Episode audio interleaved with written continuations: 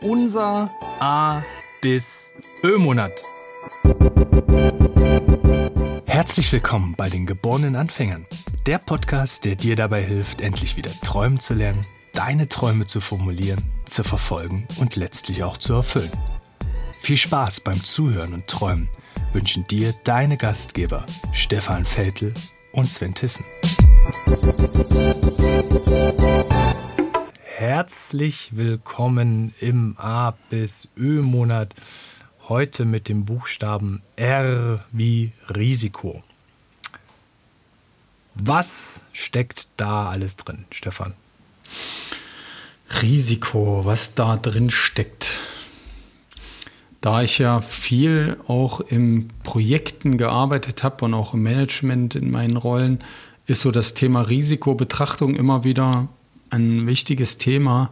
Nähe, nähere ich mich jetzt mal von zwei Aspekten an. Und zwar, dass Situationen, ob im beruflichen Kontext oder im privaten Kontext, die bergen Risiken. Und damit man so ein Risiko besser greifen kann, teilt man das auf in die Eintrittswahrscheinlichkeit und die Auswirkungen, wenn das Risiko eintritt. Das heißt, Genau, also ich habe ein Beispiel für euch. Ich, ähm, ihr wisst ja, ich bin selbstständig ähm, und da habe ich mich natürlich auch am Anfang der Selbstständigkeit mit dem Risiko finanzielle Stabilität oder Finanzen auseinandergesetzt. Und die, ich habe da genau mir zwei Aspekte vorgenommen, nämlich wie, wie groß ist das Risiko, wenn ich keine finanziellen Mittel mehr habe? Also was, wie groß ist die Auswirkung? Und habe mir im Kopf gemacht, was passiert da, wie kann, wie kann ich dafür sorgen, dass wir als Familie irgendwie was zu essen haben, wie gehen wir mit der Miete um und so weiter. Das heißt, was wären eigentlich die Auswirkungen, ähm, wenn, diese, wenn diese finanziellen Mittel ähm, nicht ausreichen. Und der zweite Aspekt war, wie groß ist die Wahrscheinlichkeit, dass dieses Risiko eintritt. Das heißt, wie hoch ist die Wahrscheinlichkeit, dass ich wirklich ein Jahr oder anderthalb oder zwei Jahre kein Geld verdiene, also wirklich kein Geld, ähm, damit unsere Ersparnisse sozusagen ausreichen. Und das ist ein gutes ein gutes Vorgehen sozusagen, das initial zu machen, also sich bei einer größeren Veränderung oder auf dem, vor dem Weg, äh, bevor ich mich auf den Weg mache, meine Träume zu verwirklichen, vielleicht ganz kurz mit dem Thema Risiko beschäftigen.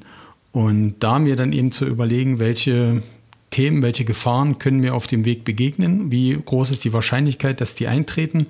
Und dann überlege ich mir im besten Fall eben Gegenstrategien. Wie gehe ich damit um?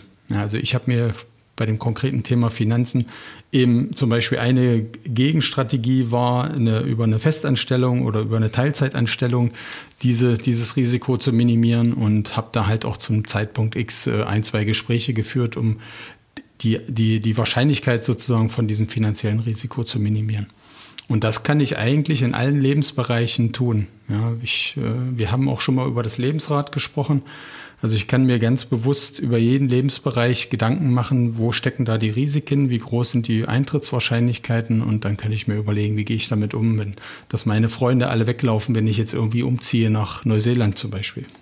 Da komme ich halt dann erst drauf, wenn ich mir einfach mal. Ja, oder die ziehen mit. Oder die ziehen mit, genau. Dann, dann hast du eventuell andere Risiken oder andere Chancen. Ja, das ist ja, das ist ja dann auch immer das, was man auch aus einer Risikobetrachtung kann ich ja auch ganz viele Chancen erkennen. Das ist ja nicht immer nur so negativ oder so, so mit viel negativem Aufwand verbunden.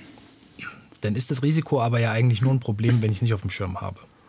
Absolut, absolut. Also das ist im, im Projektmanagement ist das knallhartes Fehlversagen von Projektleitern, wenn die die Risiken nicht auf dem Schirm haben. So, du, du das mhm. Leben ist auch voller Möglichkeiten, dir Steine in den Weg zu legen und auf ein paar kannst du dich vorbereiten. Das sollte man im professionellen Umfeld auch.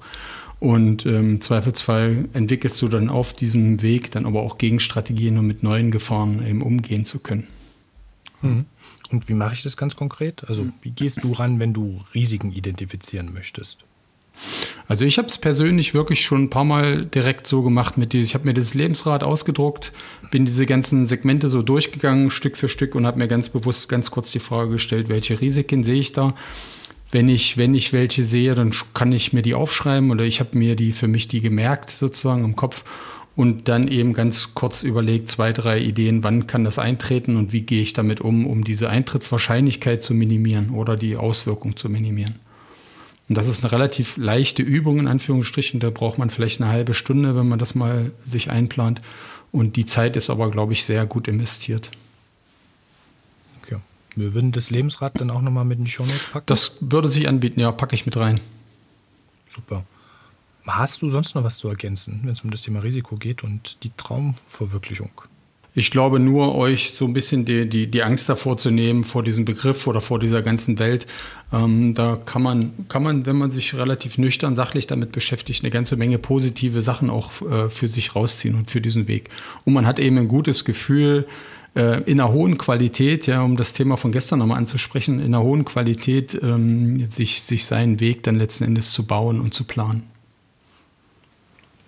Gut, damit wollen wir es belassen für heute. Wir bedanken uns bei dir fürs Zuhören.